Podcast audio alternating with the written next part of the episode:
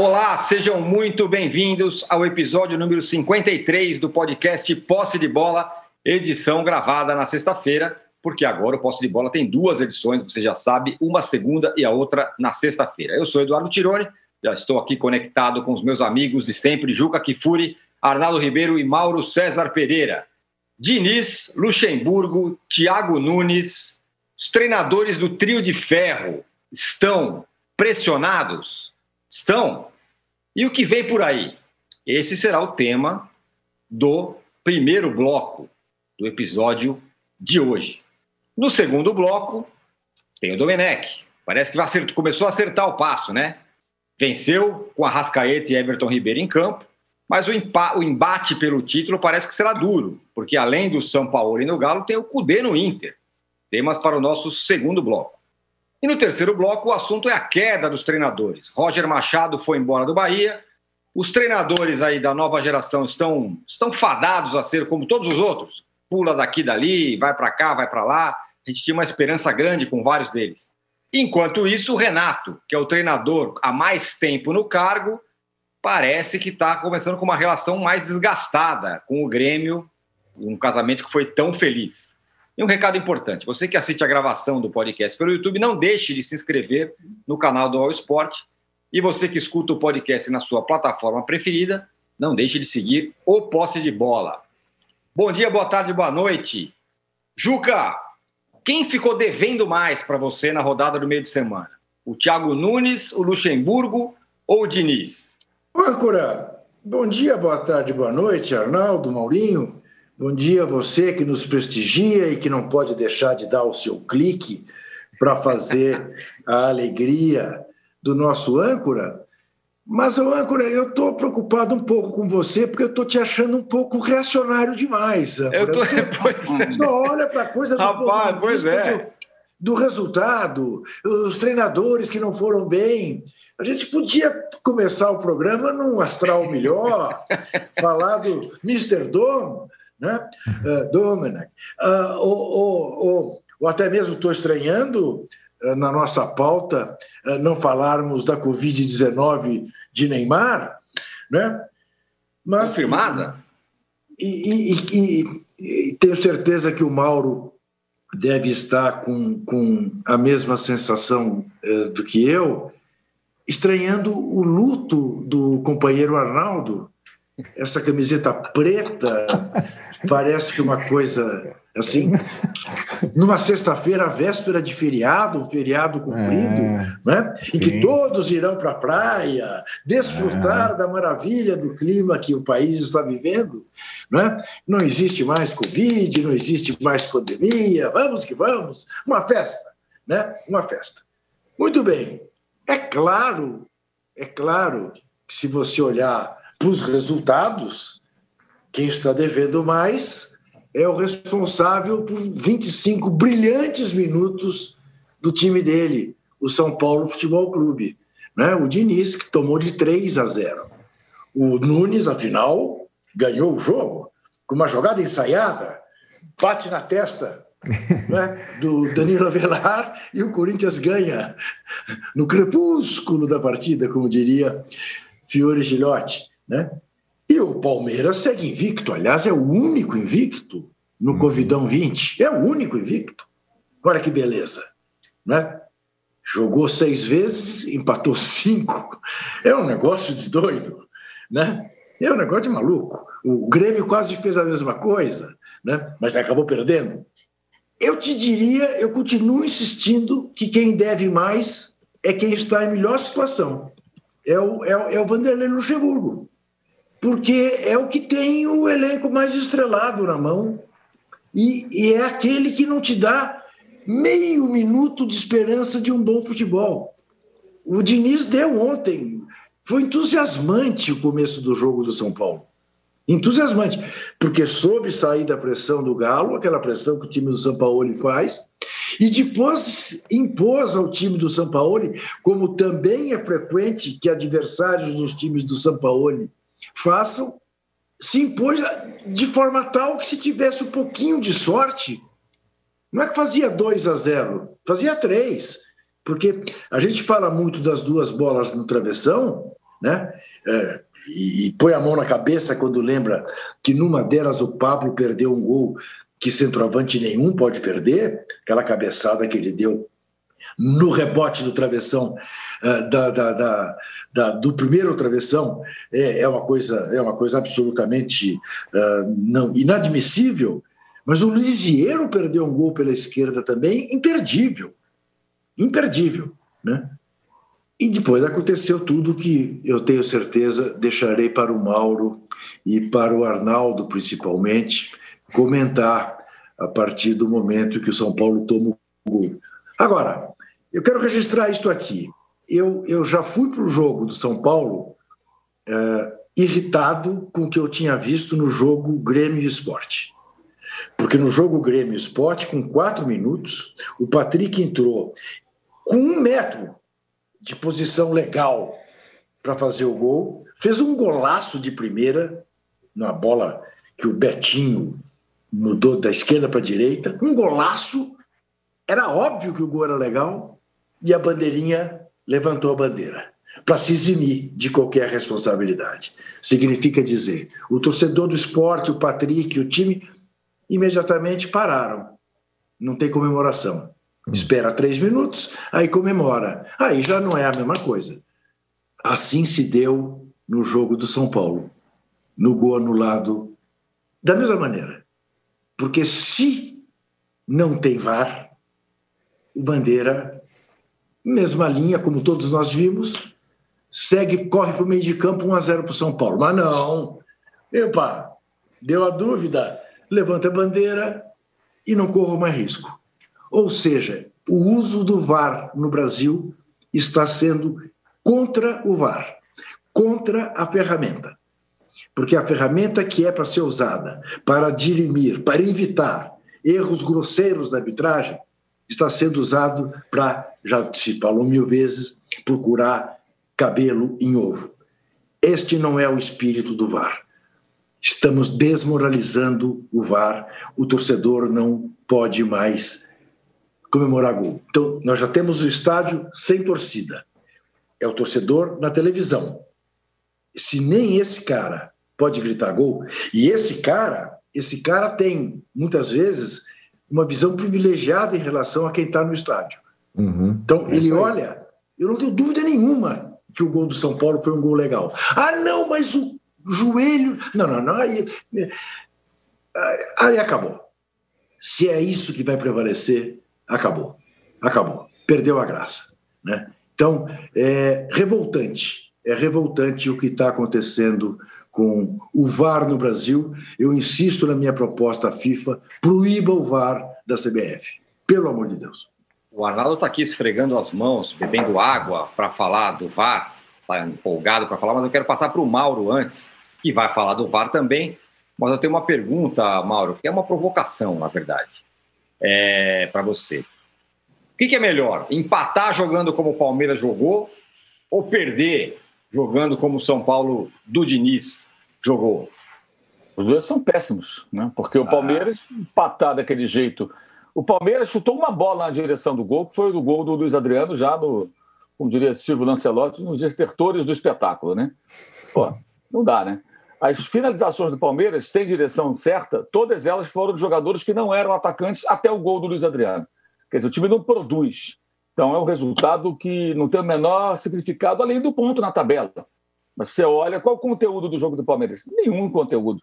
E é óbvio que o Palmeiras pode apresentar mais. O São Paulo aí é diferente. Primeiro tempo realmente muito bom, você vê o time jogando e fala, cara, esse time pode produzir mais. Mas o para o torcedor são paulino, né? maldito né, roteiro se repete. O time, é. como acontecia com o Fluminense. De fato, olha, eu não sei se o Fernando Diniz tem que ir numa benzedeira, num pai de santo, uma igreja dessas aí, sabe, que faz milagre, sei lá, cara. Porque o negócio é inacreditável, né? O negócio se repete sempre com ele, né? O time domina, cria, manda a bola na trave, pá, não sei o quê. Agora vai. Aí, de repente, piba, toma um gol, toma o um segundo, acabou. O jogo se decidiu no segundo gol do Atlético, né? Uhum. É, então, algo, algo aí tem que, tem que existir uma explicação. Né? É, por que, que isso acontece? Porque você percebe que o jogo do São Paulo tem um conteúdo. Claro que tem. O time continua, o time é mais organizado que o Palmeiras, tem uma proposta de jogo mais clara, consegue jogar um bom futebol, mas em pedaços do jogo.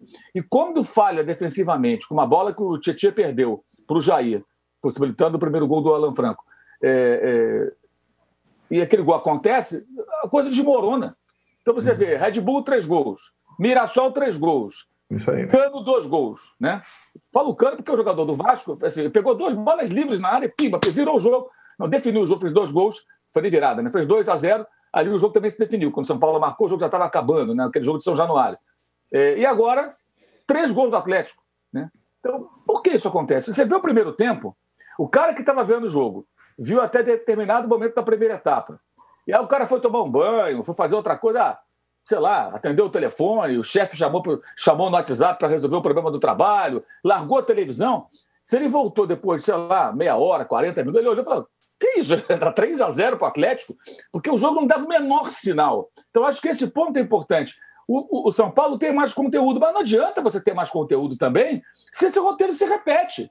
Uhum. Se a uhum. gente não falar sobre isso, vai estar tapando o sol com a peneira o Fernando Diniz, os jogadores, eles têm que descobrir, façam uma terapia coletiva, resolvam esse negócio de alguma maneira. Não é possível que um time consiga jogar um futebol é, é, até vistoso em alguns momentos, no campo do adversário, causando desconforto para o Atlético e para o São Paulo, e de uma hora para outra tudo desmorona. O Galo é o contrário, né? começa mal os jogos e em dado momento se acerta e consegue a vitória. Não foi assim contra o Internacional, quando perdeu.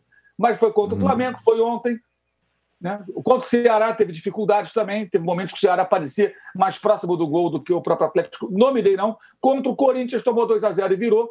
São vários jogos em que o Atlético Mineiro começa mal e reage. Né? Exceção foi contra o Internacional em Porto Alegre. O São Paulo é o contrário, começa contra o Vasco. Começou bem.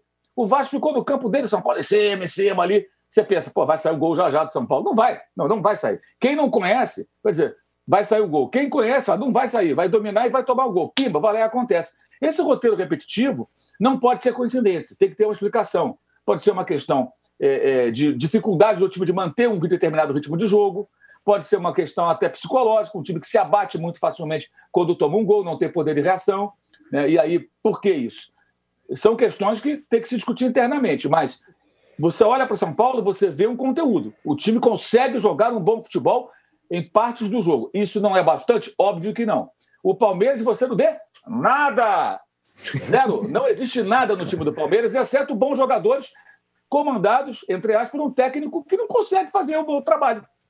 Mas que, que para a alegria de atleticanos, colorados, rubro-negros, e aí também santistas, palmeirenses, são paulinos, pela rivalidade, embora não estejam ali, né? E todos os vascaínos, né? Então, tricolores do Rio, que são os times que estão até bem colocados ali, para alegria dessa turma toda, né, os dirigentes do Palmeiras estão satisfeitos com o trabalho. Então, o Palmeiras parece que vai continuar nisso aí por algum tempo, esperando que o milagre aconteça. Né? Arnaldo, é...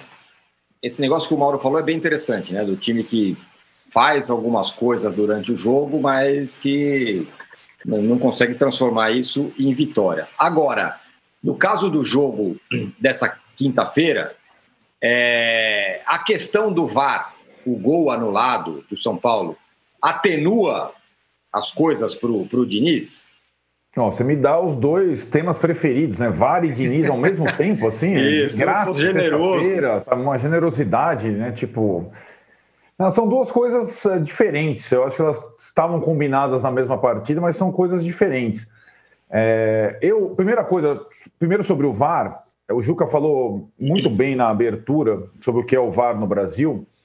É, eu entendo também que o VAR no Brasil tem algumas outras características, que é aquela o torcedor vê o VAR clubista, né? Isso tem, isso lamentavelmente tem acontecido nessas últimas semanas. Então, é, eu acho que o, o clube, o São Paulo mesmo se coloca prejudicado pelo VAR o Santos se coloca prejudicado pelo VAR, o Botafogo do Gatito Fernandes se coloca prejudicado pelo VAR, porque não foi, entre aspas, em uma partida apenas, um lance apenas. Aí o Gatito vai lá e dá um, um bico no VAR, que é, na verdade, a expressão que nós todos temos vontade, né? Todos nós. Chega lá e dá um bico na cabine do VAR. É isso que. E eu acho assim, gente, eu, eu proponho. O Gatito vai ser julgado, pode ser suspenso e vai ter que pagar uma multa grande, porque pô, parece que aquele equipamento que é uma merda é, custa caro. Então a gente propõe uma, uma vaquinha aqui, a gente ajuda o gatito a pagar a praga do VAR e consertar essa porra e jogar lá na sala da CBF, que é muito mal comandada pelo Leonardo Gaciba, presidente da comissão de arbitragem, que fez o VAR no Brasil, no Brasileirão, ser pior do que nos outros campeonatos. O VAR no Brasil, é, além, ele começou com o Gaciba lá, caça pênaltis, caça cartão vermelho. Essa edição 2020 ela é mais bizarra ainda. Ela é caça gol é, com bola rolando. Se vocês pegarem o número de gols anulados por bola rolando, como pode ser pelo impedimento milimétrico, pela origem da jogada, é uma coisa incrível. Então tem um capítulo a mais no VAR 2020 no Brasil. E tem uma situação também que é o Brasil conseguiu transformar o impedimento num lance interpretativo. É, conseguiu, né? Então o impedimento virou a porra de um lance interpretativo. O VAR conseguiu, o VAR brasileiro conseguiu isso. Não era uma coisa objetiva, não é mais. É, não é mais. É, conseguiu fazer isso. Então, assim, é urgente a necessidade de uma revisão da utilização do VAR no futebol brasileiro. O Mauro falou com gente da CBF que trabalha junto ao Gaciba e os caras acham que estão usando pouco ainda. É um escárnio absurdo, tem que parar tudo. Sabe aquela coisa greve, para tudo? Tem dois motivos, tem o Covidão e tem o VAR. São os dois motivos para parar, para. Para, começa de novo. Não dá para ter futebol assim. Posto isso, o VAR que anulou o gol do Luciano contra o Atlético não é justificativa para, os, é, para o enredo já conhecido de jogos dos times do Fernando Diniz, desde o Atlético Paranense, desde o Fluminense, desde o São Paulo, como disse o Mauro. Quando o time do Fernando Diniz é, encara um adversário mais forte, é, fora de casa, habitualmente fora de casa, e não faz o primeiro gol e toma o primeiro gol, ele desmancha que nem um castelo de areia, mas assim, num piscar de olhos. É, é, o Mauro pergunta por que assim? Porque os times dele têm essa característica. Né? Os, times deles, eh, os times dele não são é, adaptáveis é, a reverso, a tomar um gol. É, sempre foram assim. Os times dele não têm plano B, nunca tiveram. E eles jogam da mesma forma, tem até uma pretensa soberba de jogar da mesma forma contra qualquer adversário em qualquer campo. Isso é um absurdo, é falta de estratégia. Então, assim como o São Paulo, o Mauro pegou os exemplos desse ano, hein? O ano passado, já porque o Diniz já está quase um ano no comando, gente. O ano passado o São Paulo tomou três do Palmeiras, três do Grêmio, tudo mais ou menos com esse enredo. Ah, bons momentos no jogo. O âncora Juca ontem estava lá, pô, 35 minutos. O Juca resumiu melhor, 25 minutos. O jogo tem mais de 90 hoje em dia. Não adianta você jogar 25 minutos bem no jogo. O, o Atlético mereceu ganhar de 3, podia ganhar de 4, porque o importante é você dominar o seu adversário por mais tempo que ele. É isso. É um jogo. Você tem que ganhar o jogo. O Fernando Diniz não tem esse conceito na cabeça. Né? Ele não tem essa. O Juca me mandou uma mensagem ontem, durante o jogo do São Paulo com o Atlético. No momento que o Luciano faz o gol, eu dei resposta para ele: Juca, espera que tenha o VAR. E espera que é o Fernando Diniz. Porque o Juca mandou a mesma mensagem no São Paulo e Vasco naqueles. Aí não foram 25 minutos, foram 20 minutos iniciais. Lembra em São Januário? Aí perde gol e tal. Aí toma o primeiro gol e acabou. E é assim. Um time assim não vai a lugar algum. Um time assim não vai a lugar algum. Pode ter um ou outro jogo interessante, pode ter até uma sequência inédita, porque o Diniz teve três vitórias seguidas, mas não tem consistência.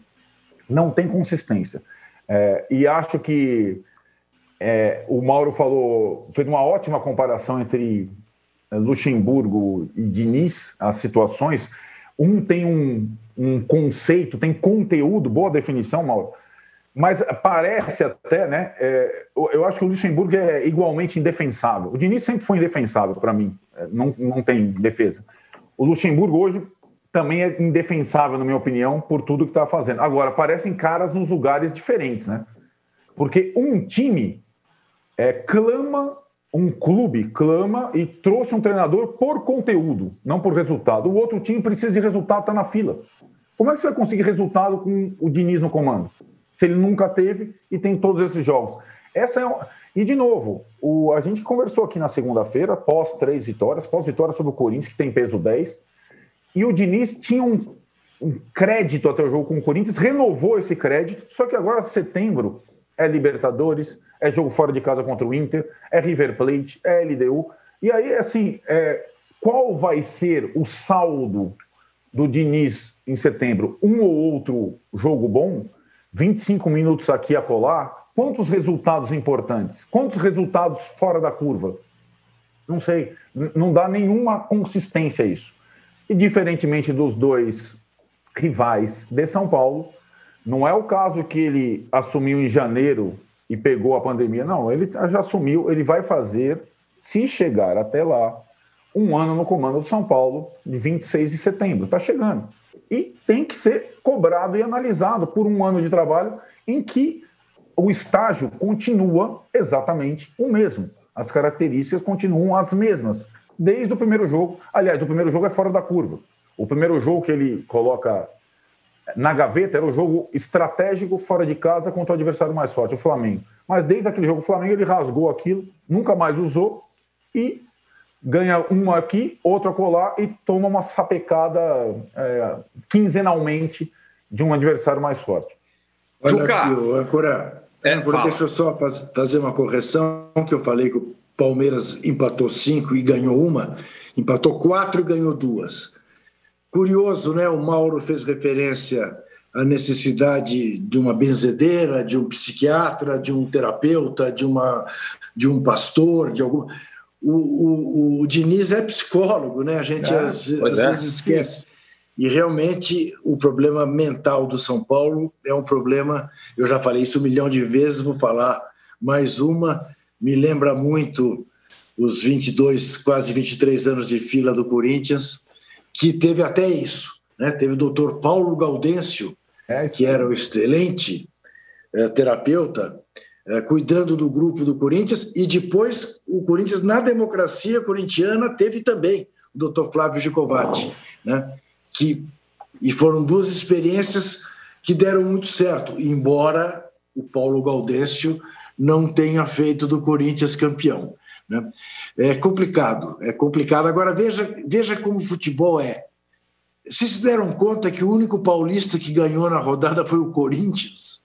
É, então, eu, eu, ia, eu ia te falar exatamente sobre isso, porque o, o Arnaldo é, falou que o time do Diniz não vai a lugar nenhum, desse jeito e tudo mais, tal, falou em consistência. O Corinthians do Thiago Nunes, Juca, é um time consistente, na sua opinião? Não, é, pensei que você fosse me perguntar, e o Corinthians até onde vai? E eu te, te, ia te responder, no máximo até Goiânia. É. Entendeu? No máximo até Goiânia. Porque foi um jogo horroroso também. Foi mais um jogo horroroso do Corinthians e que não se justifica com o time que o Corinthians tem. O Corinthians não tem nada nem parecido com a sétima maravilha do mundo.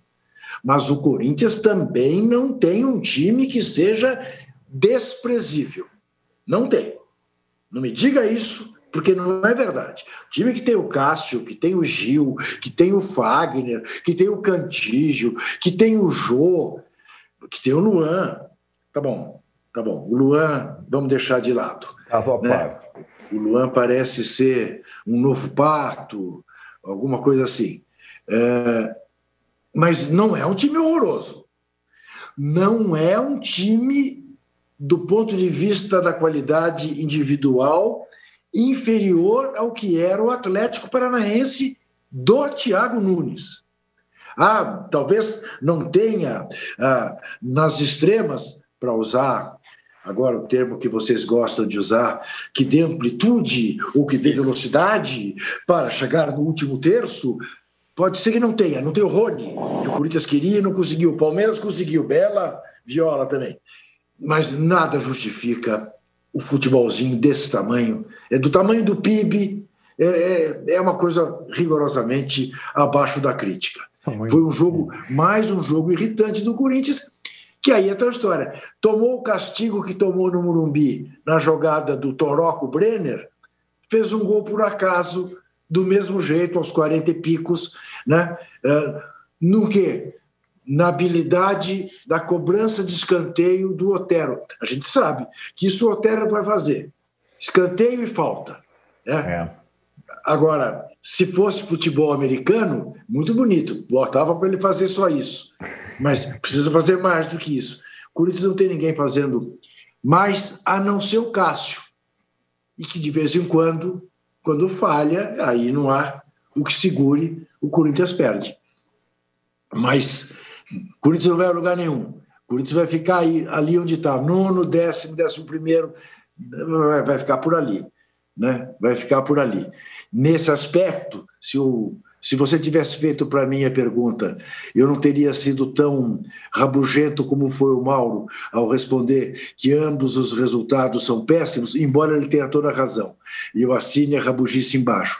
Também acho péssimo o Luxemburgo, péssimo uh, uh, o, o Diniz. Mas o, o Corinthians não está não tá menos menos péssimo do ponto de vista do futebol que mostra.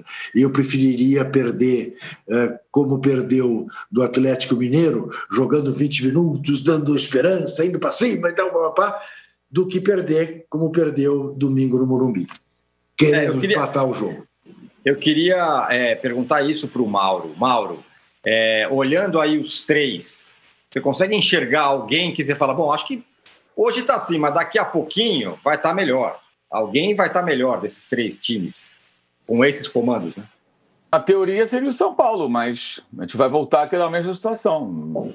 Alguém confia? Dá para confiar? Porque esse jogo contra o Atlético, para o São Paulo, era uma verdadeira prova de fogo, porque a reação aconteceu em Empate com o Bahia no último lance. O Bahia que, né? A gente sabe a uhum. situação do Bahia. Já vinha, é, já não vinha tão bem desde a derrota para o Ceará na final da Copa do Nordeste, né? E ganhou o título baiano com o Atlético de Alagoinhas nos pênaltis ali, suando sangue. É, então foi com esse Bahia aí que o São Paulo quase perdeu e empatou no final. Aí ganhou do esporte, que ontem venceu o Grêmio, mas naquele momento era o pior time do campeonato. Também trocou de técnico.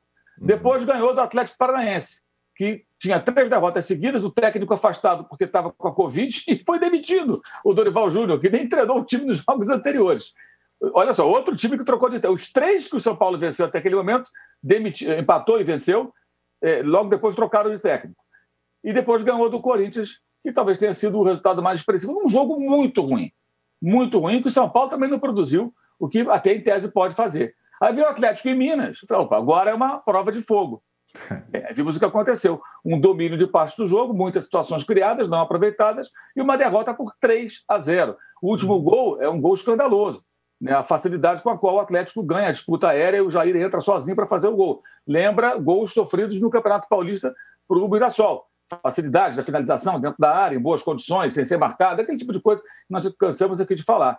Então, acho que eu não vejo assim, nenhum dos três com um sinal positivo. O Thiago já deveria estar num estágio bem mais avançado com o Corinthians, né? Eu concordo com o Juca, o time não é o melhor elenco, mas não é ruim também, não. Assim, não está longe de ser um dos piores. Está longe de ser um dos piores. Então, são três trabalhos que até que deixam a desejar por diferentes razões. Eu queria aproveitar até para falar o seguinte: eu publiquei há pouco lá no meu blog no UOL é, o seguinte.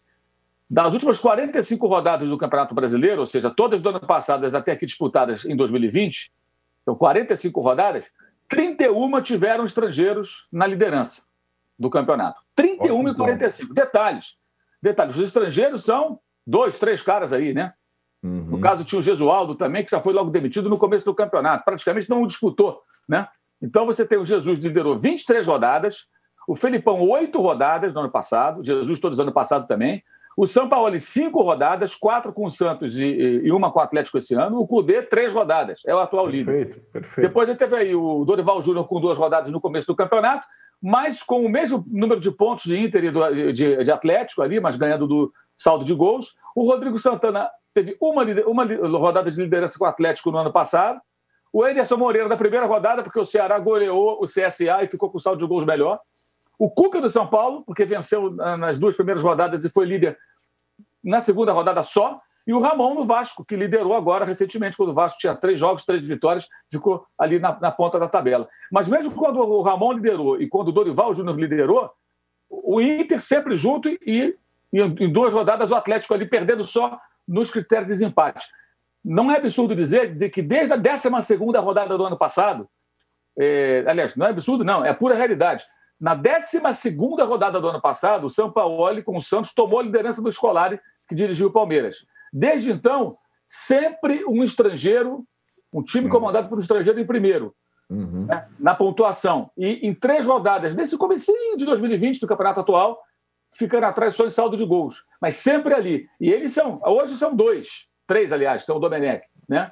Lá atrás eram dois, era o Jesus e o Sampaoli. E terminaram os dois em primeiro e segundo lugar. Uhum, perfeito. Caramba, cara, não é possível que ninguém perceba isso. Ah, mas o Flamengo gasta muito dinheiro, um time muito caro. Peraí. Não, você tá o Internacional é um time razão. caro. O Santos é um time tão caro ano passado. Né? E os caras estão lá brigando. O Atlético contratou muito, mas o Atlético, o Atlético tem um elenco tão farto como o Palmeiras. E o detalhe, o Palmeiras vem fazendo o elenco, produzindo esse elenco já, né? Pode amadurecer. O Atlético está contratando a toca de caixa ali para montar o time ali tá na correria. O Palmeiras já poderia ter, eh, estar num outro estágio, porque já vinha com bons jogadores, revelou garotos bons de bola esse ano, né? promoveu esses meninos. Um deles até se destacando muito, que é o de Paula, o menino também lá, o Gabriel Menino, também indo bem. Então vamos combinar. O que será isso? Isso não pode ser coincidência, gente. Claro que não. É uma evidência. É, sabe? é um massacre, porque a desproporção é muito grande. Você tem dois estrangeiros, 18 técnicos brasileiros. Três eh, estrangeiros e 17 técnicos brasileiros. E os, os gringos deitam enrolam.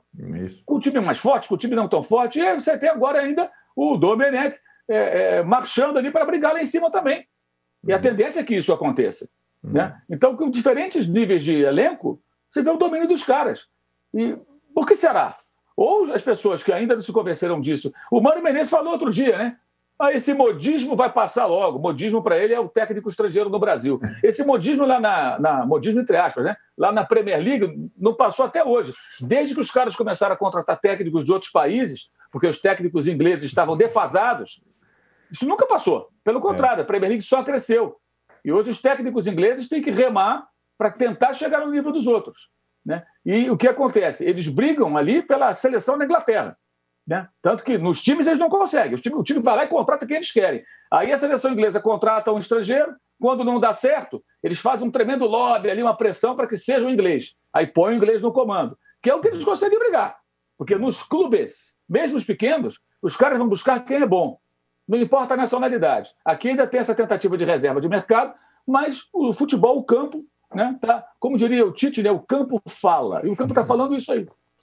Ei, você fechou seu microfone, Tirone. Tá sem âncora. Cadê, o, cadê, o, cadê a voz do âncora?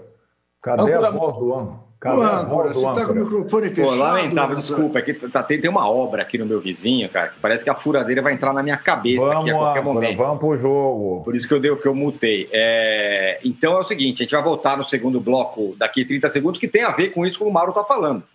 A gente vai falar justamente do Flamengo do Domenech e do Internacional do Cudê, o líder do campeonato. A gente volta em 40 segundos. A segunda temporada do podcast Futebol Bandido conta em detalhes a história do assassinato do jogador Daniel e mostra como uma festa de aniversário levou a um crime brutal. As equipes se depararam com um achado de cadáver do sexo masculino. Estavam é, é, com alguns cortes na região do pescoço. Muita raiva. E, gente, eu preciso falar uma coisa para vocês. O Daniel não bateu o carro, não. O Daniel foi assassinado. Você pode ouvir Futebol Bandido no UOL, no YouTube e também nas principais plataformas de distribuição de podcasts. Recebe salário, faz transferência, pagamento, recarga de celular e até empréstimo, tudo sem taxa. PagBank, a sua conta grátis do PagSeguro. Baixe já o app e abra sua conta em 3 minutos. Estamos de volta para o segundo bloco do episódio 53 do podcast Posse de Bola. O, o Mauro já antecipou um pouco o segundo Ô, bloco. Âncora. Oi. Você está praticando mutismo, o pessoal está falando aqui no chat. é verdade. Mas eu expliquei, está tendo uma obra aqui, juro por Deus, os caras estão com uma furadeira aqui. Pode dar mil explicações. Eu estou com medo de ser de, de, de, da furadeira entrar na meu, minha nuca aqui a qualquer momento. Por isso, que, por isso que eu mutei. Senão tu não ia ouvir nada, mas agora eu já resolvi aqui com o meu, meu vizinho. É, ó, o Mauro antecipou um pouco a conversa desse segundo bloco, que é justamente Domenech e o Inter do Cudê, os dois times que o Flamengo voltando aí a, a, a brigar, e o Inter na liderança, com dois estrangeiros. O Juca, o Flamengo está de volta? O campeão voltou ou não? O âncora, você tá bom que você esteja preocupado, esteja preocupado com a furadeira, mas e o clique, âncora? Pelo menos quando pois volta. É, ó, tem um monte de gente pedindo aqui, pô, vocês têm que dar like, não sei o quê. Por favor, dê o like aí pra gente, pessoal. Fala aí, Gil. Tá fraco hoje. Tá é. fraco. Eu quero ver na hora que você chamar o próximo intervalo que a gente dobre esse número aqui, tá com 1.200 likes, tem que ter no mínimo 2.400 essa é a nossa Perfeito. meta. Ajude o âncora a chegar a 2.400 likes nessa sexta-feira, que você Isso. fará um âncora feliz. Exatamente. E o âncora está precisando de estímulos. Olha aqui. Boa. Olha aqui. Bom, primeiro, primeiro, é, é claro que se você me perguntar com que jogo você se divertiu mais, eu te diria, claro, um jogo de oito gols, 5 a 3 no Bahia.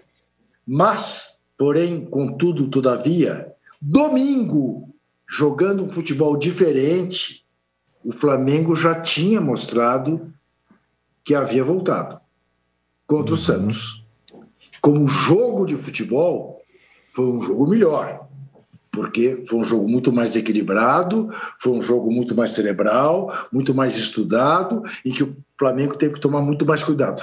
O Flamengo tomou, é gozado isso, o Flamengo tomou, principalmente no primeiro tempo, gols que eh, não se justificavam que tomasse. Foram um, um gol belíssimo do Rodriguinho, mas eh, gols achados pelo Bahia. O Bahia, em nenhum momento, parecia. E era para ter tomado mais do que tomou. O, o Flamengo fez contra o Bahia, mostrou a sua superioridade individual. Quer dizer, a a força de um time que tem um Everton Ribeiro capaz de fazer o gol maravilhoso que fez. Ah, o senso de oportunidade desse menino Pedro, que está mais do que visto e consagrado como tal. E o jogo coletivo.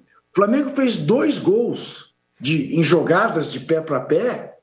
O, o gol do Arrascaeta é um gol maravilhoso, do ponto de vista do Futebol Association, como se diz. Maravilhoso. Então, eu acho que sim.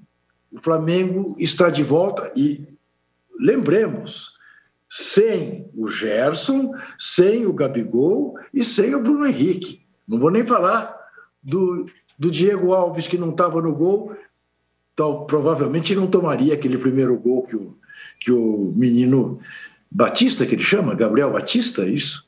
O goleirinho, Mauro? É isso, isso. né? Segundo gol. É, deu, deu gol para o Bahia né? Deu um tapinha na bola para o Bahia fazer o gol.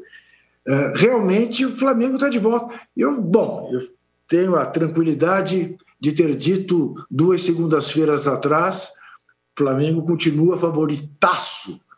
Flamengo vai ser campeão com uma boa vantagem, apesar da falta do seu 12 jogador da sua torcida, que faz muita falta ao Flamengo. Mas ele vai se adaptar a essa ausência e vai levar esse campeonato nas costas, não tenho a menor dúvida disso. Ô Mauro, a união de um elenco muito forte, mas muito forte mesmo, é, e um pouco de paciência, que muita gente não teve no primeiro jogo, né? O Domenech perdeu e falou: esse cara não tem condição, tem que ir embora, não sei o quê a união dessas duas coisas, a paciência, um elenco bom e um treinador que chegou agora e já está começando a entender as coisas melhor, parece que deixaram o Flamengo no trilho de novo, né? Sim, é, e, e, ele mesmo, depois do jogo, ele falou dos problemas defensivos, né, que o Flamengo ainda apresenta, apresentou contra o Santos no primeiro tempo, e nesse jogo contra o Bahia novamente. É, então, até foi interessante que ele falou: é, vamos jogar sábado contra o Fortaleza e domingo vamos treinar. É, ou seja, é, já estava pensando no pós-jogo do Fortaleza, que ele é. sabe que precisa corrigir esses defeitos né, da defesa. Também não jogou o Felipe Luiz, que foi poupado, né? E não teve nem essa discussão. É, ah, o Felipe Luiz não pode ser reserva do René. Por que, que não falaram isso? Porque, porra, é, é. óbvio que o Felipe Luiz estava sendo poupado, gente. Como aconteceu com a Rascaeta contra o Botafogo. Ele jogou os dois jogos inteiros anteriores. Aí é uma questão de má vontade das pessoas que não querem entender. O Cudê colocou um time misto contra o Palmeiras. Por quê? Porque ele deve ter pensado, pô, esse time não ganha de ninguém. Isso aí. Eu jogo em São Paulo, mas não tem torcida. Né? Eu tenho uma sequência de partidas. Eu tenho alguns jogadores aqui que estão mais no limite. Eu vou poupar esses caras contra o Palmeiras. Thiago Galhardo, que é hoje o destaque do time, o goleador e tudo mais, entrou no segundo tempo. Por exemplo, né? E ainda mais com cinco alterações, O técnico pode fazer isso, colocar jogadores titulares no banco para jogar um pedaço da partida, 25, 30 minutos, 45, vá lá, e começar, de repente, com um time com mais reservas. É uma estratégia possível, com tantos jogos encavalados, né? É, no caso do Internacional e do Flamengo, disputando o brasileiro, ainda na fase de grupos da Libertadores e ainda vão entrar na Copa do Brasil.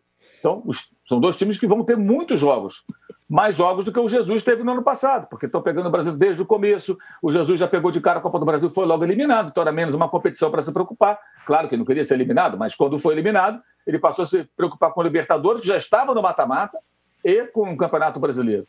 Então, acho que houve uma, uma vontade mesmo, né? É, em alguns casos fica a ser engraçado, por exemplo, você abre assim, um torcedor fala assim: esse cara não entende nada de futebol. Eu fico pensando, quantos seres humanos na face da Terra conseguem sentar do lado do Pepe Guardiola e ficar durante um jogo de futebol profissional discutindo com o maluco do Guardiola, é louco, né? Sobre o que fazer, é, que estratégia tomar, o que mudar, que jogador colocar, né? É, o, o, que, que o adversário apresenta de ponto fraco. Esse camarada ficou durante 10 anos fazendo esse papel. Uhum. Ele pode ser até um mala, pode ser um péssimo técnico, pode dar tudo errado. Mas achar que o cara não entende futebol é muita pretensão, gente. Pode não funcionar? É óbvio que pode não funcionar. Você pode ter um conhecimento, então você vai transmiti-lo. Pode é, é, funcionar dando treinos como auxiliar, mas como técnico principal, não ter é, os predicados necessários para você comandar o elenco. Então pode ser um fracasso, claro que pode. Mas daí você dizer que o cara não entende de futebol, que o cara não sabe. Quem é que sabe? Esses técnicos brasileiros que estão aí. É, é, falei agora o número: 45 uhum. rodadas, 31 rodadas com dois, três caras, todos estrangeiros, liderando o campeonato. É, é, é, claro que isso não significa que o brasileiro seja incapaz, não é o complexo de vira-latas, não. É a nossa defasagem técnico-tática que fica evidente. Então, os técnicos brasileiros têm que correr atrás, aqueles, aqueles que são capazes, para conseguir tirar essa diferença. Nós ficamos aqui no futebol nas trevas durante um bom tempo. E agora, isso, esses caras botaram uma luz. Olha, é assim que pode fazer, cara, dá para fazer melhor. E o detalhe: o Cudê tem sido muito conservador em vários momentos, diferente do que era no Racing. E eu posso falar de cadeira que eu vi muitos uhum. jogos do Racing do Cudê. Era um time mais agressivo, mais ousado. Talvez pelo calendário, talvez por ter um elenco inferior a outras equipes, como o próprio Palmeiras e, obviamente, o Flamengo, e até o Grêmio, seu rival, que ontem fez um papelão, né? Perdendo para o esporte da maneira que perdeu. Arame liso, que nem o São Paulo, chutou 31 bolas no gol e só fez um, tomou duas do esporte, do Jair Ventura que voltou ao mercado depois Exatamente. de todo o ano passado fora, estava sem trabalhar desde que saiu do Corinthians em 2018, né, na virada do ano. É, então, é, o Cudê tem sido até um técnico, às vezes até mais parecido com os técnicos brasileiros. Ele fecha o time mesmo e tal, que não era a característica dele lá no Rosário Central, nem no Racing. Imagino que seja uma situação circunstancial. É, mas está é, é, liderando o campeonato e já mostrou também que, quando é o caso, quando eu preciso, ele põe o time dele para jogar de forma agressiva, marcando no campo do adversário, ou de forma ousada, até em Grenal, na arena do Grêmio, ele já fez isso com o público, naquele da Libertadores. E era um comecinho de trabalho. Então, assim, embora o Cudê, às vezes, até possa decepcionar alguns, pela forma mais conservadora com a qual ele está montando a equipe em determinados cenários, é, é, acho que ele também já mostrou que ele sabe fazer diferente, que ele consegue fazer diferente. E o Domenech está tentando dar ao Flamengo diversidade de jogo, me parece. O jogo do Santos domingo, eles falou aqui na segunda-feira. Ah, o time reativo. Aí tem torcedor. Não, o Flamengo não pode ser. O Flamengo foi reativo. Ele não é reativo. Ele foi reativo em determinados momentos no jogo contra o Santos, que atacava muito, né? E, e de forma corajosa, o que é saudável, porque tem jogadores para isso. Poderia ter vencido o jogo o Santos.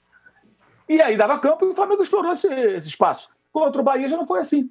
Porque o Bahia jogou o quê? Mais fechado, muito desorganizado, muito exposto, uma bagunça danada, né? Um fim de feira, mas jogou mais fechado e o Flamengo conseguiu realizar as jogadas e fez um, um jogo que só não foi melhor porque a defesa ainda comete deslizes. E quero chamar a atenção para o Isla, né? Assim, adaptação Sim. automática, né? Impressionante, uhum. é muito difícil isso acontecer. O último é jogador estrangeiro que eu me lembro que chegou chegando, assim, foi o Montilho quando chegou no Cruzeiro. Que foi assim na mesma hora. Pum, entrou no time e tudo funcionava com ele. Incrível, ele entrou ali, estava cinco meses sem jogar, e o cara cumpre bem o papel, quando vai no ataque, vai na boa, participa muito bem das jogadas ofensivas, chega no fundo, muito forte fisicamente, um jogador que é, é, eu esperava que ele fosse bem, mas não tão rápido. Eu acho que os dois jogos dele foram muito bons, é tanto contra o Santos no segundo tempo, como no Bahia, na Bahia, no, entrando como titular. Foi mesmo. O Ancora. Diga lá. O, tem, temos aqui o nosso, nosso amigo Lucas Luca Montalvão. Hum. Ele está preocupado, está falando, Juca pede, está faltando, estão faltando 200 para chegar a 2.400 para dobrar. Calma, Luca, o pessoal vai chegar. O pessoal Chegarei, ó, 100 agora. Né? Só, só o seu pedido, isso aqui, ó, são em 2.300 agora. Você pediu mais uma vez, a gente vai chegar em 3 mil até o fim dessa live. Pode ter certeza. Impressionante. É você, o seu, seu pessoal carinho. colabora muito, âncora. Depois há. O, o Arnaldo, estamos vendo um CUDE. É... Cuidado. Não é pragmático, mas, como disse o Mauro, sabe jogar de acordo com o que vai encarar. Você acabou de falar que o Diniz joga sempre igual. O Cudê não, né? O Cudê não tem é. problema de, de, jogar de diferentes formas. É, essa é mais uma, uma questão que diferencia os técnicos estrangeiros dos nossos. É, é a questão da estratégia para cada jogo, para cada adversário, para cada situação. Eu acho que o Jorge Jesus, o ano passado, os estrangeiros, foi um, um tanto uma exceção, porque o time dele ele tinha condição, era tão bom que tinha condição de se impor em qualquer lugar, jogando da mesma forma e tudo mais. Não é a mesma coisa com esse Flamengo, vai ser diferente. É, agora, é, foi bem interessante o Mauro ter levantado essa diferença de, de domínio dos estrangeiros no futebol brasileiro desde o ano passado, porque eu me pego para apontar times com potencial de ganhar o campeonato, eu pego pelo técnico, se ele é estrangeiro, ele tem condição. Então, Flamengo, Inter e Atlético, para mim, são os times que têm mais condição de ganhar, porque além dessa questão de eu, eu não acho nada é, decepcionante o Cudê contra o Sampaoli abrir o marcador e jogar pelo 0 a 0, pelo 1 a 0 como jogar pelo empate e arriscar na parte final do jogo contra o Palmeiras, preservando os principais titulares. Isso é estratégia. O treinador brasileiro tem uma dificuldade em ser estratégico, cara. Muito dificuldade. E tem uma outra questão que diferencia o Cudê, o Sampaoli e agora o Domenech. O tempo de trabalho, de adaptação e de resposta desses caras é muito mais rápido, né? Nós estamos falando de três técnicos completamente diferentes. O Cudê assumiu no início do ano, já passou por pré-libertadores e tudo mais, tá, tá, tá liderando o campeonato com méritos. O Sampaoli não chegou no início do ano no Atlético, né? Sucedeu o Dudamel, pegou rapidamente o Atlético, já tem a cara dele e tudo mais. E o Domenech, ah, então, os caras têm um mês, tem um mês, né? Depois a gente vai falar no último bloco dos técnicos brasileiros que estão há mais tempo. O Roger estava, o Renato está, o Rogério Senna está, o Diniz está. Ah, da, da demora de uma, né, de uma resposta.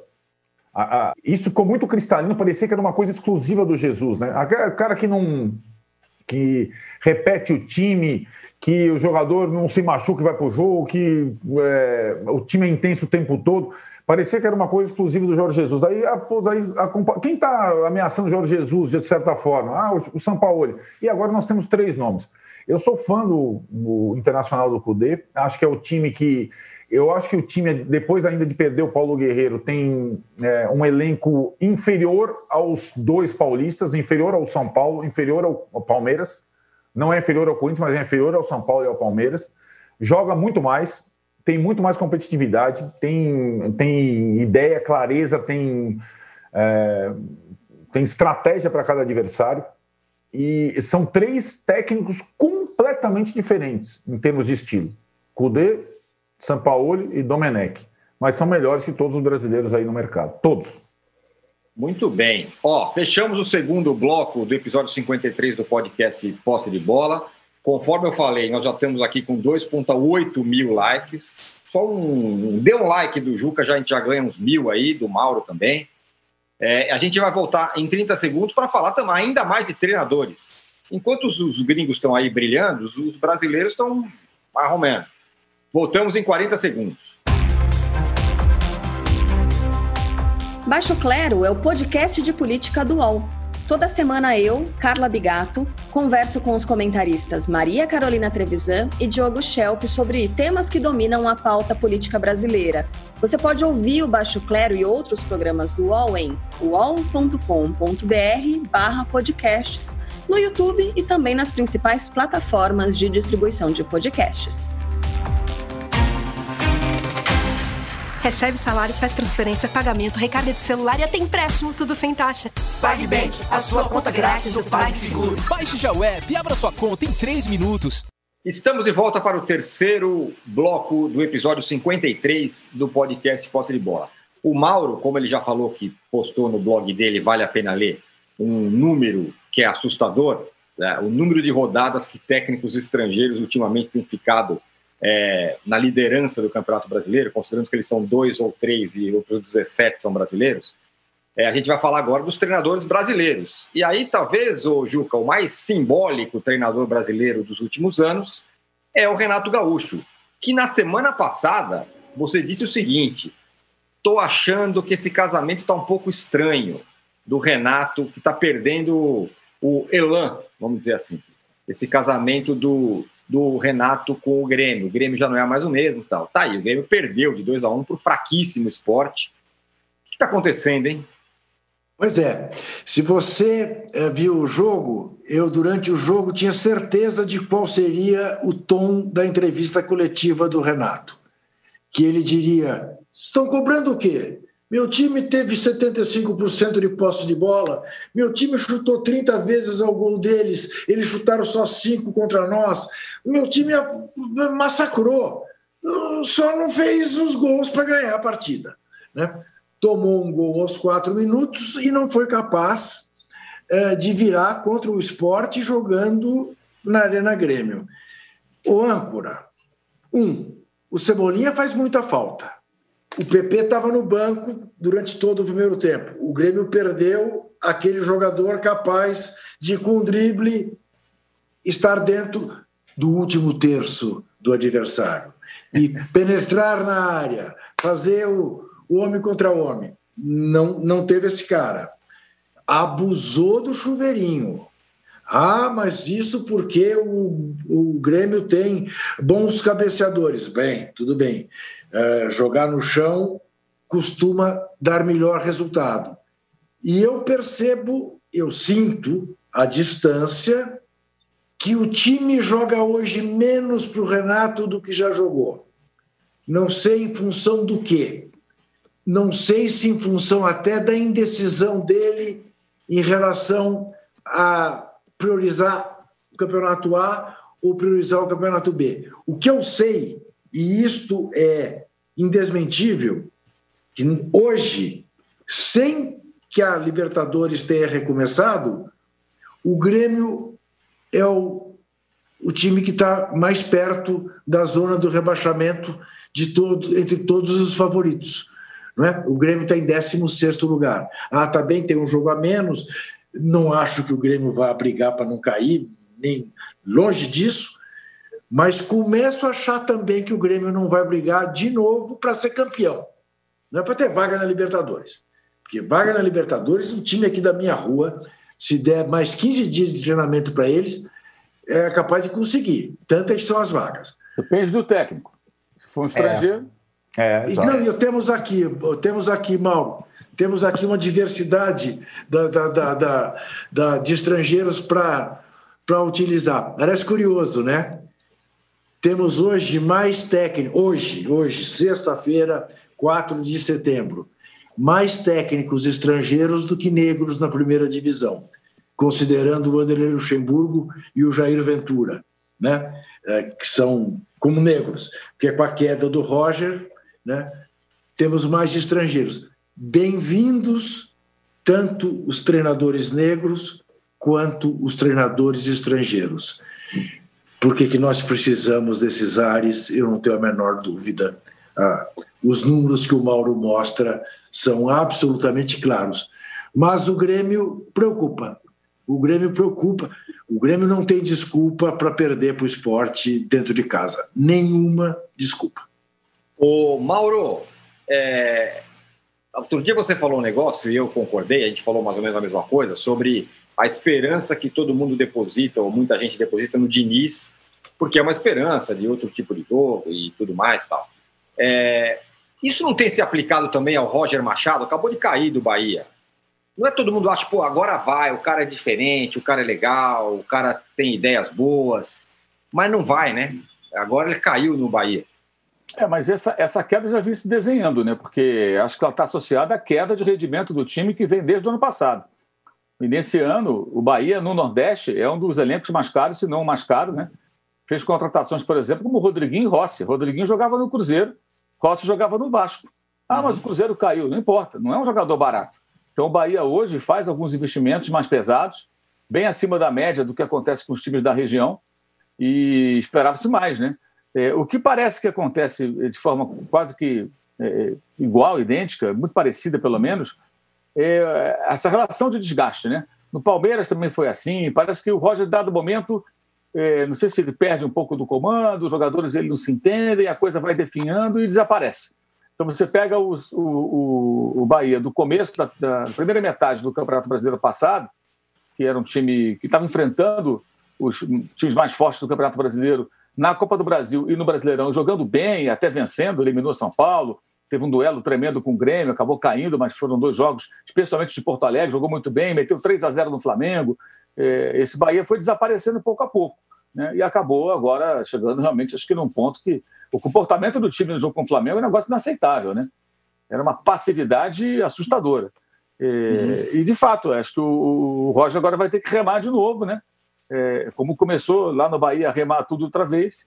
Eu acho que tem que tirar algumas lições disso. É, o que, que acontece também com ele? É, ele já mostrou que ele é capaz, ele monta equipes interessantes. Ele, ele, ele, desde que ele transformou, ele transformou a forma de jogar do Grêmio. Foi com ele que o Grêmio deixou de ser o time é, de briga para ser o time de posse de bola. E o Renato aprimorou isso, né? É, mas realmente a gente fica na expectativa de que ele consiga fazer algo mais, de que ele consiga fazer um trabalho mais consistente. E não foi no Bahia, não foi, não foi dessa vez. Acho que vai ter que remar tudo de novo, esperar uma outra oportunidade. É, espero que ele tenha deixado de lado aquela, aquela ideia de ah, só assumo o time no começo da temporada, porque isso, desculpe, é uma teoria acadêmica, que na prática não funciona. Ah, vou assumir. O Klopp assumiu o Liverpool no meio da temporada. Naquela temporada não foi campeão, mas chegou na final de Copa da Liga. Né? E agora está lá, campeão inglês, foi campeão europeu, fez duas finais de Liga dos Campeões. O Zidane assumiu o Real Madrid no meio de uma temporada e foi campeão logo depois da Liga dos Campeões. Então isso vale para cá e vale para a Europa também. Na teoria é muito bonito. Começa no do ano, bonitinho e tal, mas a prática não é assim, a realidade não é essa. Então não adianta ficar com esse discurso acadêmico. E eu acho que é bom que ele é, é, ele já mudou isso, né? Ele pegou o Bahia em abril do ano passado. Uhum. Então, que ele realmente, tentando uma oportunidade que seja interessante, que ele assuma. Porque se for ficar esperando o começo do ano e tudo, ele, ele, ele poderia ter assumido o Flamengo antes do Rueda. Quando o Flamengo não chegou a fazer proposta a ele em 2017, porque quando ele foi consultado por intermédio de uma pessoa, de um empresário né, que trabalha com ele, é, a resposta não, só assumo no ano que vem. É, aí foi o Rueda. Aí depois ele foi para o Palmeiras, e também não deu certo. Se ele tivesse pego o Flamengo em 2017 e ganhasse a Copa do Brasil ou a Sul-Americana, foram as duas finais que o colombiano fez, o patamar dele hoje seria outro, né? Mas se ele tivesse no currículo lá, campeão da Copa do Brasil com o Flamengo. Mas ele nem quis conversar na época. Eu digo, nem houve proposta, houve, houve um pensamento. Pô, o Roger Machado, será que é uma boa? Aí alguém perguntou lá para. Ah, não, não, só quer trabalhar no. Então tá legal, beleza. Aí foram buscar o cara lá na Colômbia. Então, assim, às vezes até a oportunidade passa e o cara perde. Uhum. É, mas eu acho ainda que o Roger pode conseguir fazer alguma coisa legal, interessante. Ele é um técnico que ele, pelo menos, ele está tentando fazer alguma coisa. Ele não está agarrado naqueles conceitos lá do, do, dos anos 70, não. Mas é preciso mais, de fato. A gente tem uma expectativa maior. Até porque quem você acha que tem capacidade, você espera mais. Se o cara é ruim, é ruim, você não espera nada mesmo. Eu acho que o Roger pode fazer mais. Tomara que ele tenha mais sucesso no seu próximo desafio. Né? E é, é bom frisar também um cara corajoso, que teve posturas muito interessantes em questões que vão além do futebol, é, é, é, nesse período em que ele passou pelo Bahia. Isso acho que é muito relevante também no meio da boleirada, da boleiragem, em que poucos se posicionam, né? É, a gente vê ali os jogadores da NBA, a maneira que eles se... Não só com relação ao racismo, não, outras questões também. E aqui os caras estão mais preocupados com o TikTok, pagode, não sei o quê, né? Perfeito, verdade. O, o, o Arnaldo, quando a gente fala ah, técnicos da nova geração, técnicos da nova geração, e a gente falou aqui em consistência. O Rogério talvez seja o cara mais consistente. Queria que você falasse também do Renato, que é um cara que você gosta muito. Momento dele. Não, não, vamos lá. É, eu acho assim, Roger, Renato, Rogério, o que, que eles têm em comum? Ou eles tinham, né? É, mais de um ano de trabalho num clube, né? Agora o Fernando Diniz vai entrar nesse seleto hall, né? Hoje Brasileiro 2020, apenas Fernando Diniz no São Paulo, Renato no Grêmio e Rogério Ceni no Fortaleza estavam no Brasileiro de 2019. Né? São os treinadores mantidos. O Renato acho que é um capítulo à parte, né, Tirone? Porque a questão ela vai além da dessa fase dele como técnico do Grêmio. Ele é o maior ídolo da história do Grêmio. Então é, um, é como se é, o Rogério Ceni estivesse no São Paulo. É mais ou menos a proporção, né? De técnico ídolo como jogador, como treinador. Só que o Rogério Ceni não está no São Paulo, ele está no Fortaleza. Ele passou pelo São Paulo. Eu acho que o Rogério Ceni é um técnico é, muito promissor desde o início. É, e acho que. Mas ele ainda não é uma coisa consistente. Por quê? Porque faltam é, ainda é, experiências, trabalhos em clubes grandes, que repercutem, que tem cornetagem, que tem sabotagem, que tem corneta, que tem é, adversidade. E ele teve dificuldades no São Paulo e muitas dificuldades no Cruzeiro. Agora, é, eu, eu acho que ele já veio é, para a carreira de técnico procurando esse sim, né, com é, beber em fontes estrangeiras, trouxe auxiliares estrangeiros já no início no São Paulo. O tipo de jogo é um tipo diferente. Ah, ele está perdendo do Ceará, do Guto Ferreira, do Gordiola direto. É verdade. E isso deve estar incomodando absurdamente. Foi na Copa do Nordeste, foi agora no Brasileiro. Mas eu acho, eu acho, assim, eu fazendo um resumo, se eu tivesse um time aqui, o cheque em branco, eu tentaria contratar um estrangeiro, sul-americano. Se eu não tivesse condição, eu contrataria o Rogério Senna, dos brasileiros. É, essa é minha é o resumo. É, e acho que o, o Rogério já dá é, indícios de que, que merece ter a nova oportunidade num clube diferente. Acho que o trabalho dele no Fortaleza já tem um marco, já está é histórico, é importante. E essa temporada é tão atípica que não dá para imaginar que esses treinadores completem o campeonato. O Mauro falou do Roger esperar uma, o início de, ter, de temporada para assumir outro clube. Nem vai ter esse intervalo, né? não vai ter pré-temporada o ano que vem, vai emendar. E acho que esses, eu citei os três, né? Rogério Fortaleza, Diniz São Paulo, Renato Grêmio. Algum de vocês aposta que os três vão até o final do brasileiro nesses mesmos clubes? Mesmo o Renato, hoje? Não sei. O Renato, acho que é o que pode ter essa salvaguarda. Mesmo o Rogério no Fortaleza e, sobretudo, o Diniz no São Paulo. Eu não sei se. Na verdade, o Diniz ainda faltam alguns dias para completar um ano, mas ele está para completar um ano à frente do São Paulo. Eu não, eu não tenho essa convicção. Mas é aquilo, eu acho que o Mauro agora produziu um documento, esse da liderança do brasileiro, por estrangeiros, que ele é sintomático para qualquer escolha a partir daqui de uma sucessão de treinador.